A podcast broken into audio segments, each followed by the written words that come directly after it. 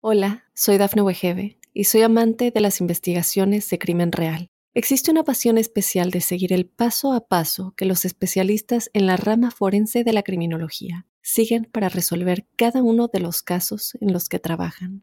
Si tú, como yo, eres una de las personas que encuentran fascinante escuchar este tipo de investigaciones, te invito a escuchar el podcast Trazos Criminales con la experta en perfilación criminal, Laura Quiñones Orquiza, en tu plataforma de audio favorita.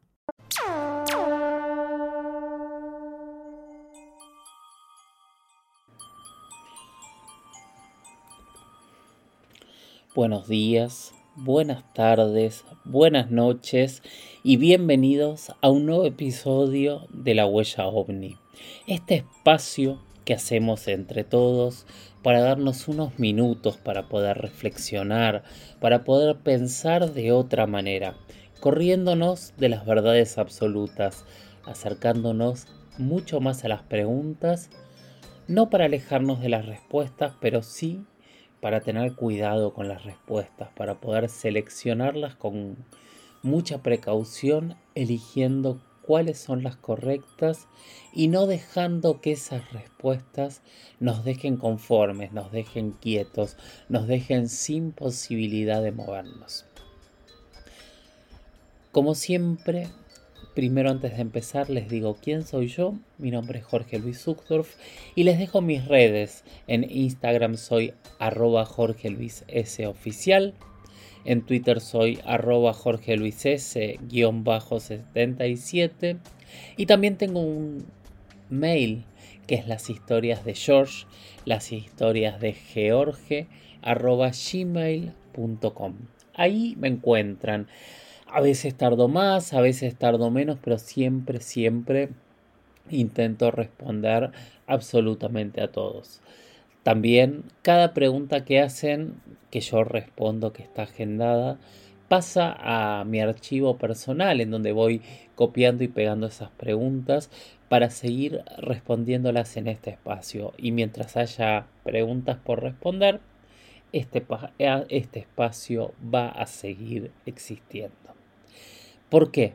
Porque sus planteos son la carne, son la columna vertebral de este espacio, en donde también a veces nos dedicamos a conversar con grandes pensadores de estos temas y escucharlos a ustedes, sus historias en primera persona Sigan enviándome esas historias en primera persona, en audios, así las puedo poner.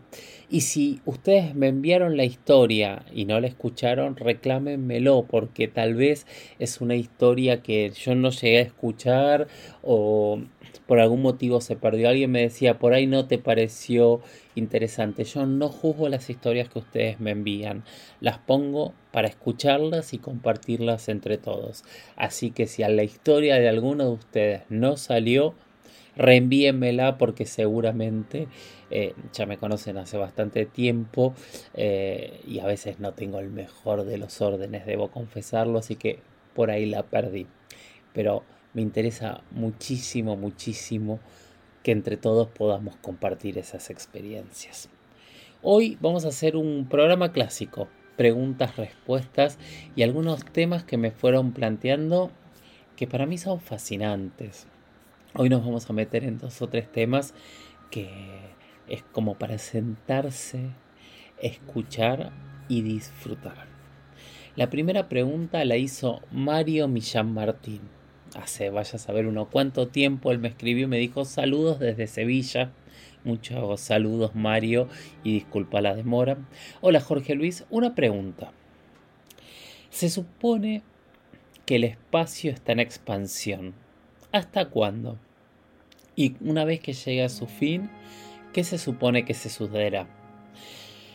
Voy a, a tomar esta pregunta de Mario para ponernos en un modo totalmente diferente y poder pensar muchas cosas.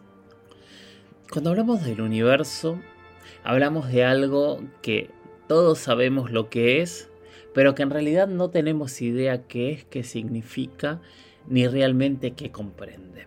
Sabemos que es infinito, aunque cualquiera que yo le pregunte qué es ser infinito me va a decir es algo que no tiene fin. Pero si yo les pido que traten de entender qué significa algo que no tiene fin, seguramente nadie de ustedes va a, poder responderlo. Para entender esto, bueno, primero voy a empezar a explicar y después voy a contar una, anécdota personal que no necesariamente tiene que ver con el tema, pero creo que va a ayudar eh, para comprender la fascinación que yo tengo por este tema y que realmente es alucinante. Pero antes de irnos vamos a empezar por el principio. Que Mario nos habla y nos pregunta sobre la expansión del universo.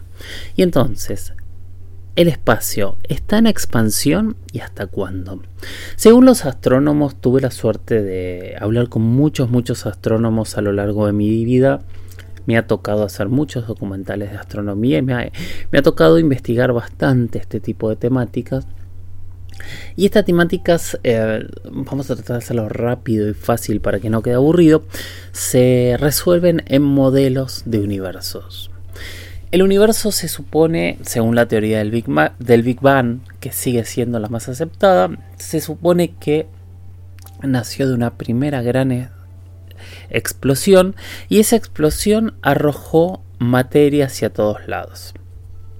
¿Cuándo ocurrió esto? Se supone que hace unos 13.800 millones de años. 13.800 millones de años este punto explotó y de este punto que no no, no, no, no, tenemos forma de imaginarnos qué es lo que significa un punto, se generó este universo. Y este universo empezó a expandirse sobre la nada, sobre el vacío, sobre em, algo que está más allá del universo y empezó a crecer.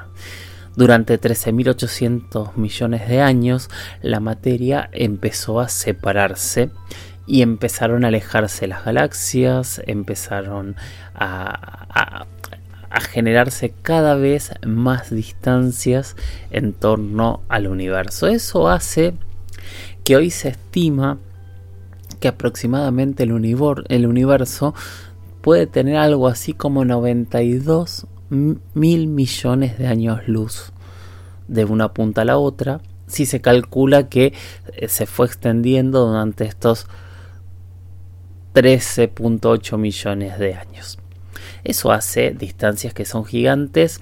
La verdad que es muy difícil de calcular. Pero lo que sí se cree es que esta expansión que se calcula es eh, el tamaño que tendría nuestro universo. No es una expansión que necesariamente haya sido constante, sino que lentamente eh, empieza a detenerse. Esto significa que cada vez va más despacio y tal vez finalmente un día se detenga. Pero los modelos de universo en realidad fueron calculados por físicos y astrónomos y tienen en, en, tema de pugna, de desarrollo, de pensamiento, de debate, algo que se llama materia oscura. La materia oscura es la materia que no emite luz, ergo que no se puede ver desde la Tierra. Sí se puede calcular eh, según eh, cómo se van deformando ciertas órbitas y demás, pero es el punto más oscuro, valga el concepto del nombre, que hay en el universo. Y según la cantidad de materia oscura que haya en el universo, pueden ocurrir tres cosas puede ser que si haya, hay mucha más materia oscura de la que querramos, el universo se detenga y en algún momento empiece a contraerse hasta empezar otra vez a achicarse, volver al punto inicial del Big Bang, seguramente volver a explotar, volver a abrirse y otra vez contraerse. Este tipo de universo se llama universo recurrente. La segunda opción es que la cantidad de materia oscura eh, llega a un punto de equilibrio en donde el universo finalmente detenga su expansión y de alguna manera se muera, o sea, quede quieto.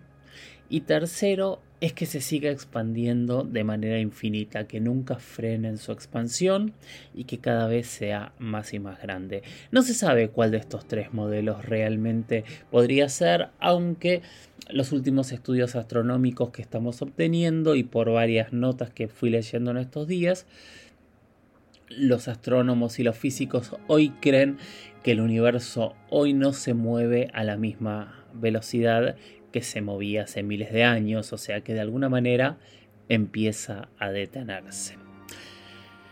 Me parece interesante hablar del universo y de hablar de las cifras que estuvimos hablando para poder entender qué somos, dónde estamos y qué es lo que vemos.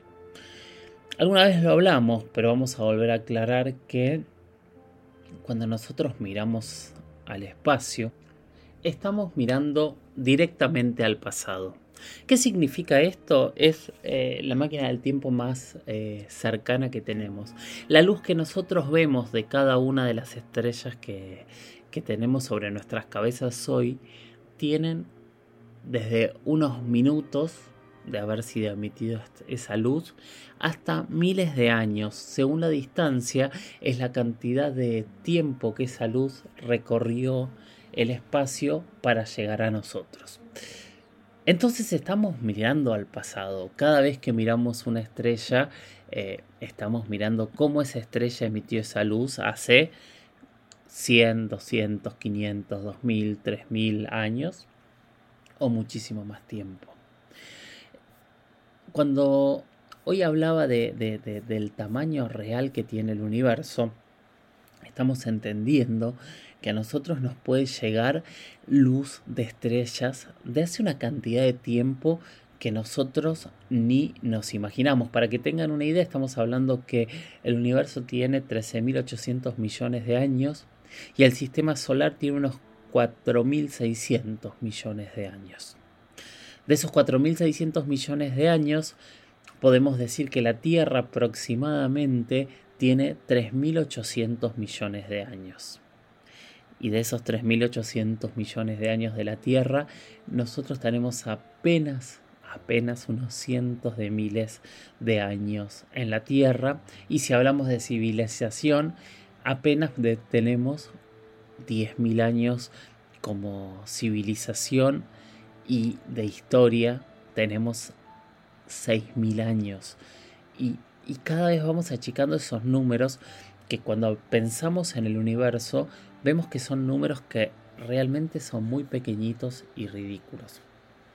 Esta grandeza, este sentirnos eh, tan pequeños en medio de algo tan grande, es lo que nos hace pensar y nos hace suponer esta, esta pregunta que a veces es tan vaga, y yo creo que a veces es vaga, pero también es válida de con tantos planetas y galaxias, ¿cómo no va a haber más vida en el universo?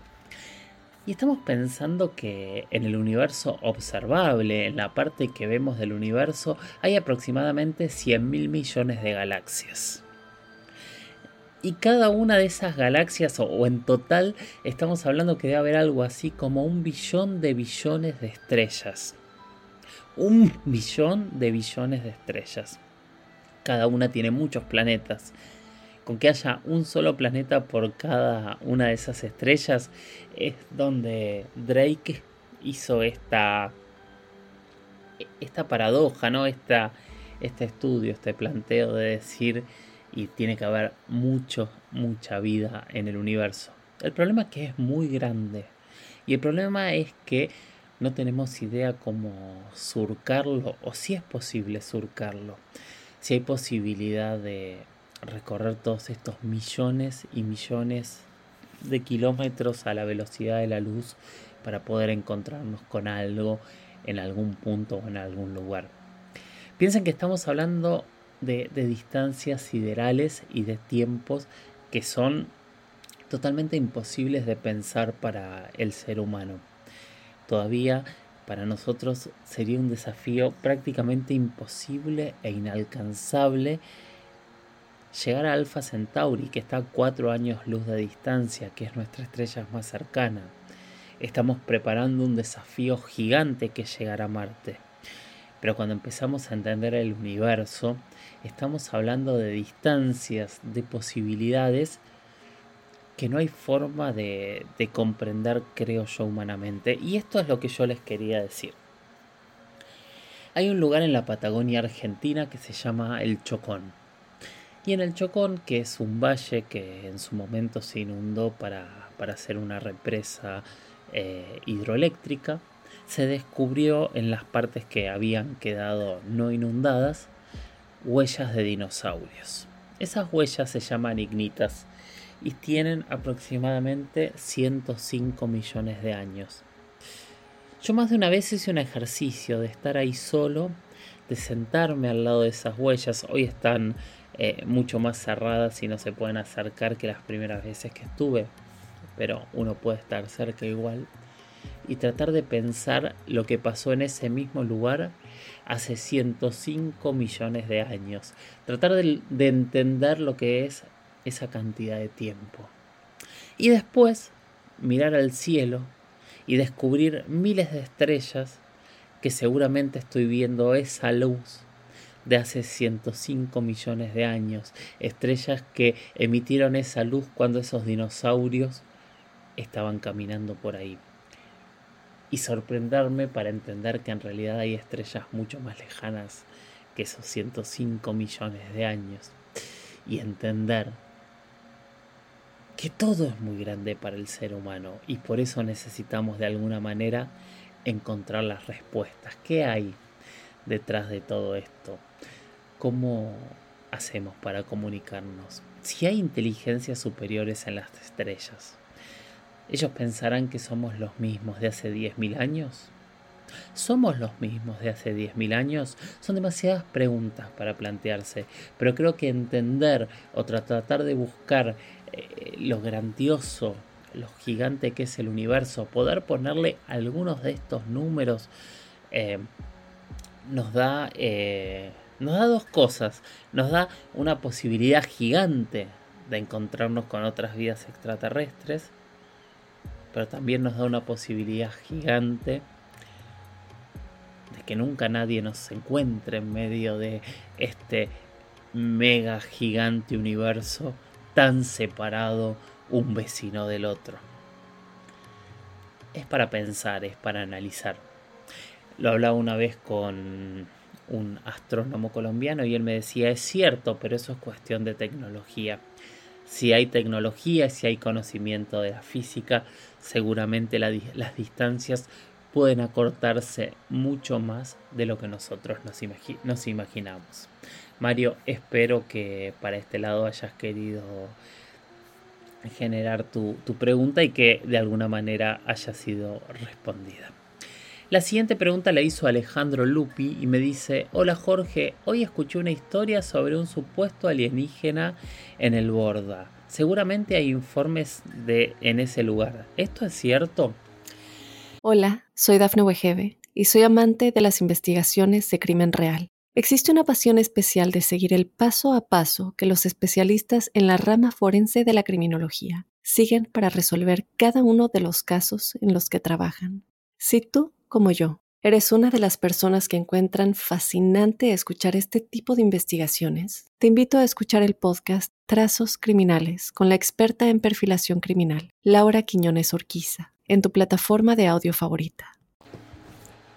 El alienígena del Borda, del, del Borda, Alejandro, es uno de los mitos que más se cuentan en, Buenos Aires. Vamos a contextualizar.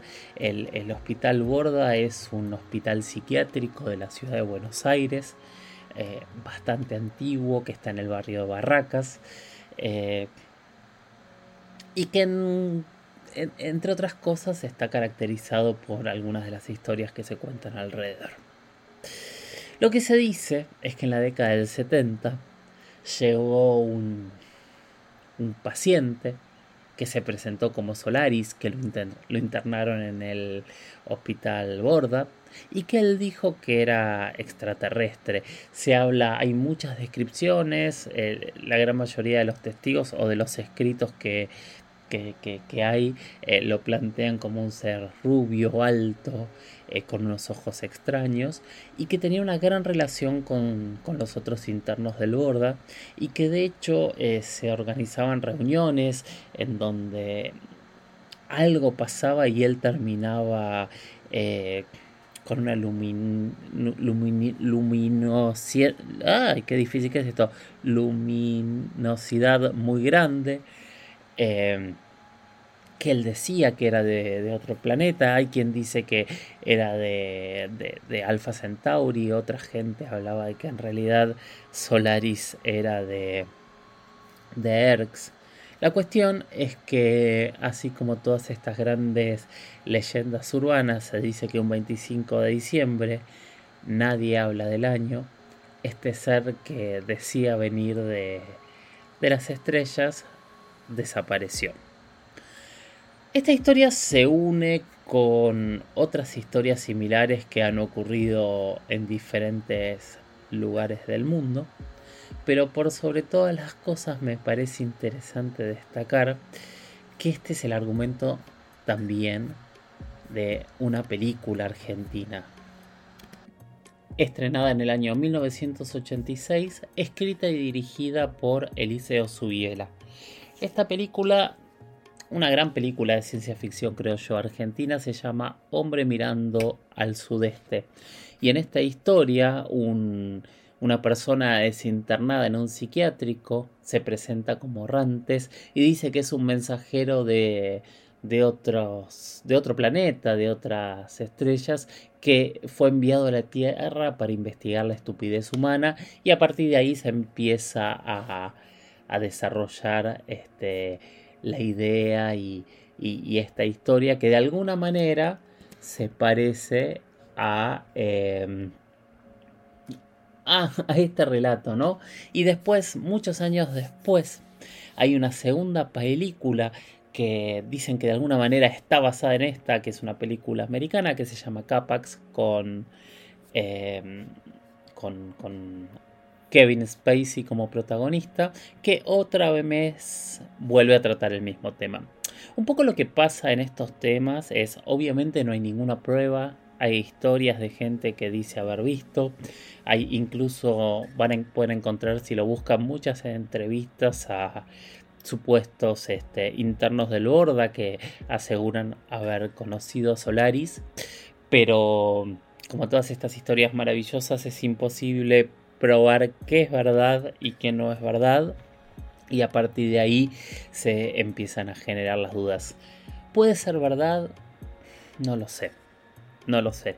La verdad es que me parece una historia maravillosa y prometo tratar de averiguar algo más y si encuentro más datos sobre esta historia voy a volver a hablar del supuesto extraterrestre del Hospital Borda en la ciudad de Buenos Aires a ver si encontramos más datos. Gracias por, la pregunta, la verdad es que fue fantástico y súper, súper interesante. Vamos a ir con una pregunta más, hoy venimos con un muy buen ritmo y la pregunta que me hace Darío San es, hola, usted, trátame de vos, de tú, no es necesario que me digas usted, ¿Ha mirado el video de Yalcin Yalman? ¿Qué opina al respecto? ¿Será este el video al que hizo referencia a Lue Lizondo? Saludos. Lu Elizondo en varias entrevistas dijo que, más allá de lo que había desclasificado el Pentágono, que él sabía que había videos eh, en donde se veían seres alienígenas. Y automáticamente diferentes investigadores, entre ellos Jaime Maussan, automáticamente hicieron match entre las declaraciones de Luis Elizondo y los videos que habría publicado este señor Yalcin Yalman, eh, que fueron varios videos grabados por él en teoría entre el año 2007 y 2009.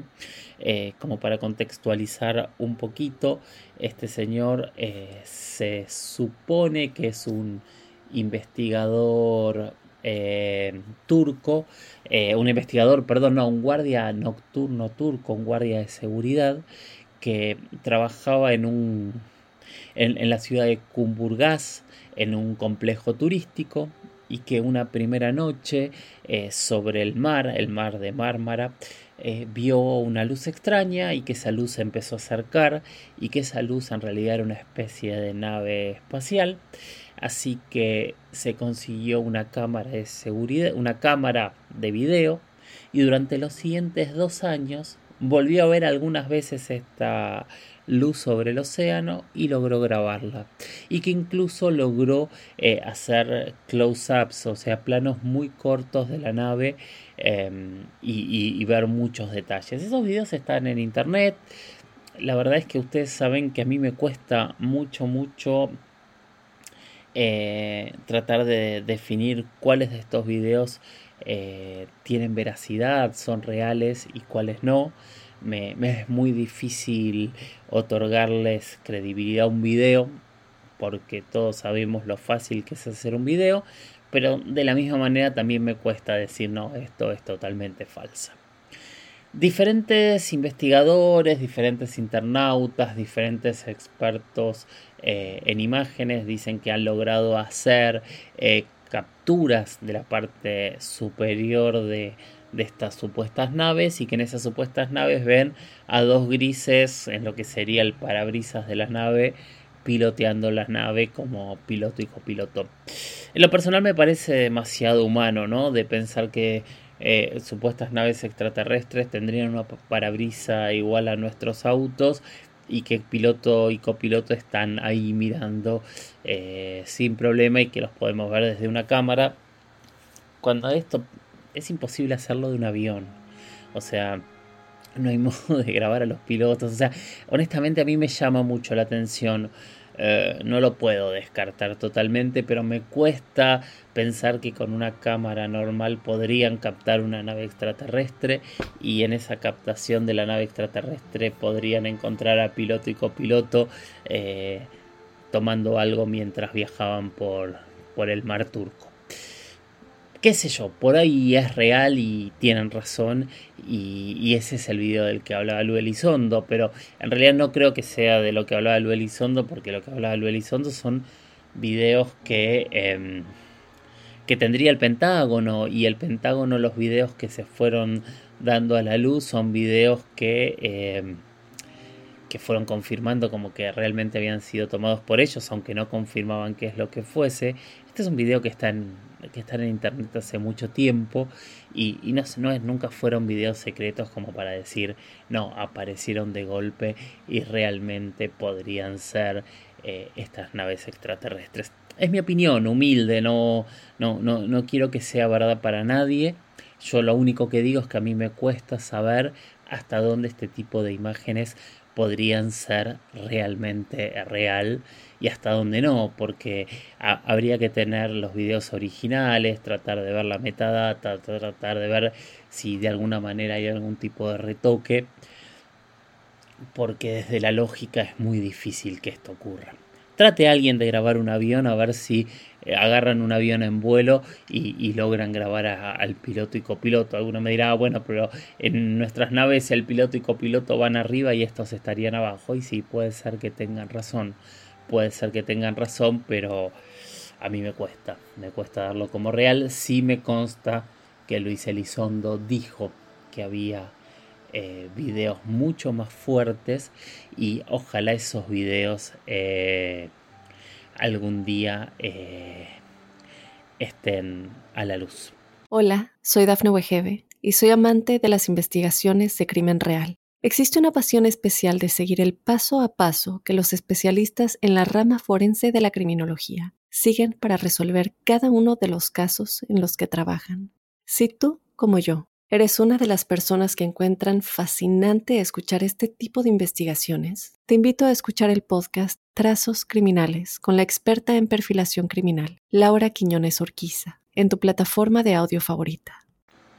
La semana pasada hice un reclamo y varias personas me dijeron, pero yo te mandé videos y no, audios no los pusiste, así que les pido disculpas y vamos a poner uno que me reenviaron y que agradezco, que dice, querido Jorge, te envío un audio con mi pequeña experiencia personal que viví en la noche buena del año 2018.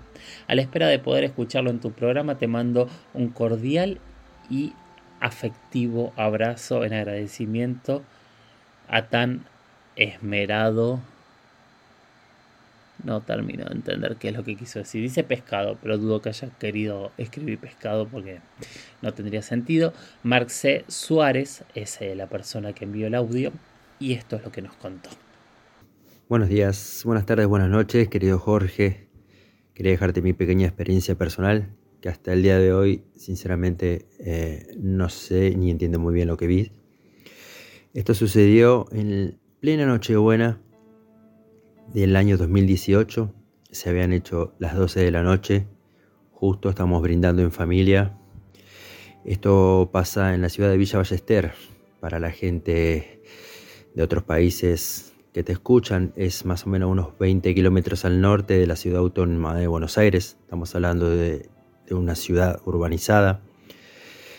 Festejando en familia, brindando eh, tipo 12 y cuarto más o menos, yo me separo la familia, me voy atrás al jardín porque quería ver fuegos artificiales, eh, si había algún globo aerostático de esos que la gente manda al cielo. Estamos hablando de una noche de verano, acá verano en esa época, una noche muy despejada, muy linda. Y cuando alzo la vista, eh, ahí es cuando los veo. Al día de hoy no sé bien qué fue lo que vi. Estamos hablando, si buscamos en internet, es algo así como una flotilla de ovnis, digamos. Eran un montón, eran alrededor de entre 20 o 30 círculos que iban navegando en el cielo, iban en forma despareja, iban a una velocidad muy lenta. Eh, creo que estuve como 5 o 10 minutos mirándolo, más que nada porque los observaba y, quería ver si mi, intención era buscar una forma de aves porque no, podía creer lo que estaba viendo. Al principio quise creer que era una bandada de aves, pero no, por más que agudizaba la vista, no, dejaba de ver otra cosa. Eran, eh, sin caer en la redundancia de siempre, eran platos como forma de platos, eran blancos, digamos blanco quizás por el color que le daba la luna a esa altura. Estamos hablando de una altura más o menos como viajarían unas aves, porque es lo primero que yo pensé, que, era, que eran aves, pero no. Eh, eran platos redondos eh, que iban a una velocidad lenta, eh, que surcaron el cielo, no brillaban, no estamos hablando de luces, no, tenían, no, no tenían luces, no brillaban, eran platos de color blanco que surcaron el cielo en una forma lenta Cabe destacar también que yo en dos oportunidades tuve la suerte de ver los satélites de Starlink. Eh, quizás porque si alguien cree que fue eso lo que vi y no, esto no se compara, porque los satélites van a una velocidad muy rápido a comparación de lo que yo vi.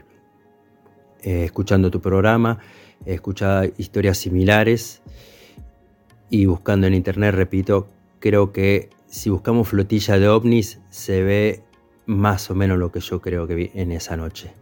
Nada, quería contarte esta experiencia, espero que les sirva.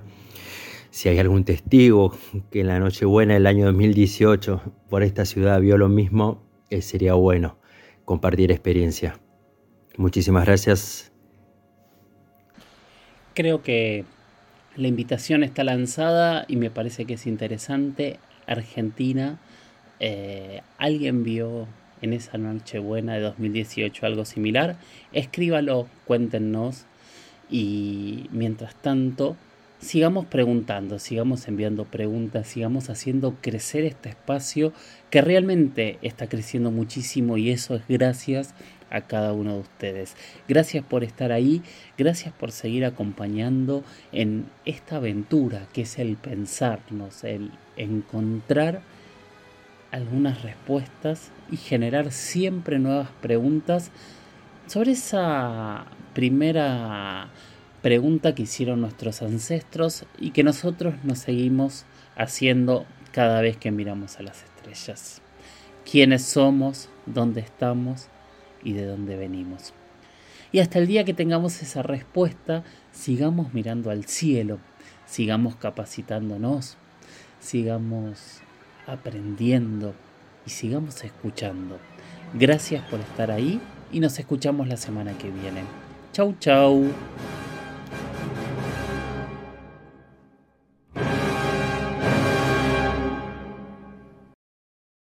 Hola, soy Dafne Wegebe y soy amante de las investigaciones de crimen real. Existe una pasión especial de seguir el paso a paso que los especialistas en la rama forense de la criminología siguen para resolver cada uno de los casos en los que trabajan. Si tú, como yo, eres una de las personas que encuentran fascinante escuchar este tipo de investigaciones, te invito a escuchar el podcast Trazos Criminales con la experta en perfilación criminal, Laura Quiñones Orquiza, en tu plataforma de audio favorita.